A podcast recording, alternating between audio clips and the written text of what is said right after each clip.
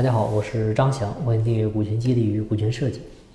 今年呢，去很多企业调研呢，发现了一个很有意思的现象啊，就是很多员工都抱怨啊，我们老板变了啊，变得越来越狂躁，变得越来越多疑，越来越不可理喻。然后呢，我们就跟他们说，其实不是老板变了，是老板急了，对吧？大一三年啊，现在的民营企业，你别说挣钱了，他能活下来的都是都都是都是好事。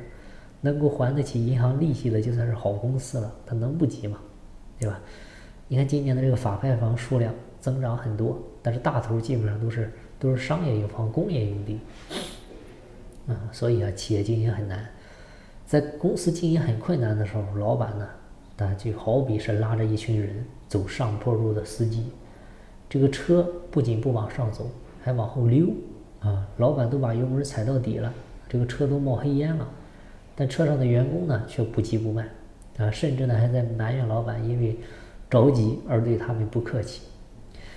所以我们要记住啊，顺境看的是经理人，绝境看的永远是创始人。啊，企业在生死面前，只有老板一个人没有退路，唯独他在全力以赴。你看人性不就这样吗？如果是你的事儿，事儿再大，那也跟我没关系；如果是我的事儿，事儿再小，它也是天大的事儿。人如果能做到设身处地。换位思考啊，这就不是人了，他是神。不过大灾大难，生死攸关啊，真要奉劝两句啊，老板要有度，员工呢要有数。游泳啊，我们说要懂水性；驯兽呢要懂兽性；管人要懂人性啊，对他人你要顺应人性，对自己你要反人性。作为老板，一定要训练自己的反人性能力。说白了就是学会对着干，跟自己对着干，跟自己的企业对着干。创业，对吧？它就像过山车啊，哪个老板没有经历过起起伏伏、大起大落，对吧？都领略过山顶的风景，也经历过低谷的艰难。大风大浪见多了，对吧？泰山崩于前而面不改色的那种从容淡定，自然就练就了。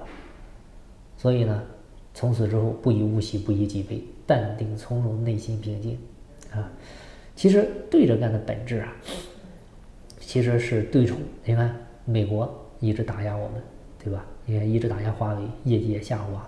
但是任正非说，没有退路就是胜利之路。所以在公司发展好的时候，对冲掉冒进的风险；在公司发展不好的时候，对冲掉畏缩的风险。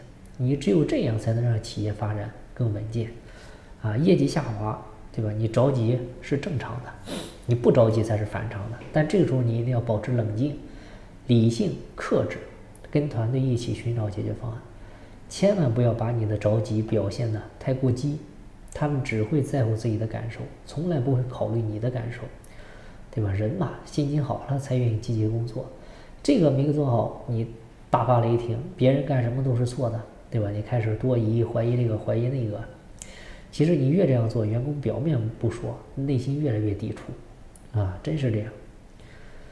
那作为员工呢，一定要有数，啊，就是，呃，比如说有个事儿啊，老板和员工应该各打五十大板，那你们就忍心看着公司死掉，良心被狗吃了？跟老板这么多年，你们也不帮他，你们还是人吗？等等等等，这些其实都是废话。不要玩道德绑架，你就从利益的角度出发，来看看我们员工应该怎么做。你作为公司的核心骨干，公司做好了就会有更高收益，比如工资、奖金、分红，对吧？会有更大权利，比如升职到更高、更核心的岗位，就会有更多能力的提升，比如带的员工更多，分管的市场更大。所以公司得利，个人也得利。即使你选择跳槽，一个优秀平台出来的高管，肯定也会有更多的选择和更高的薪资待遇。如果公司都倒了，别的公司对你是恐怕避之不及。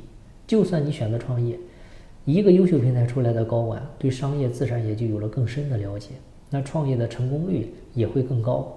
如果公司都黄了，你还选择创业，还幻想着成功，那一定是投奔门挤了，对吧？一个人越成熟，就不会在乎自己的所谓尊严和面子。你很弱小，别人凭什么尊重你？你很强大，何须在意别人尊不尊重你呢？其实，老板和员工呢，就是一根绳上的蚂蚱，一荣俱荣，一损俱损。它不是博弈关系，而是相互成就的关系。老板要懂员工，员工也要懂老板。公司业绩好的时候，根本就看不出来谁是对方最需要的人。只有等公司遇到难关的时候，别人在抱怨，哎，你呢却没有任何情绪；别人在制造问题，你却在解决问题；别人离开，你还能对公司不离不弃，你才能成为公司最不可或缺、不可替代的人。好，今天的分享就到这儿，希望对你有收获。节目在西天，尽在路上。我是张翔，下期再见，拜拜。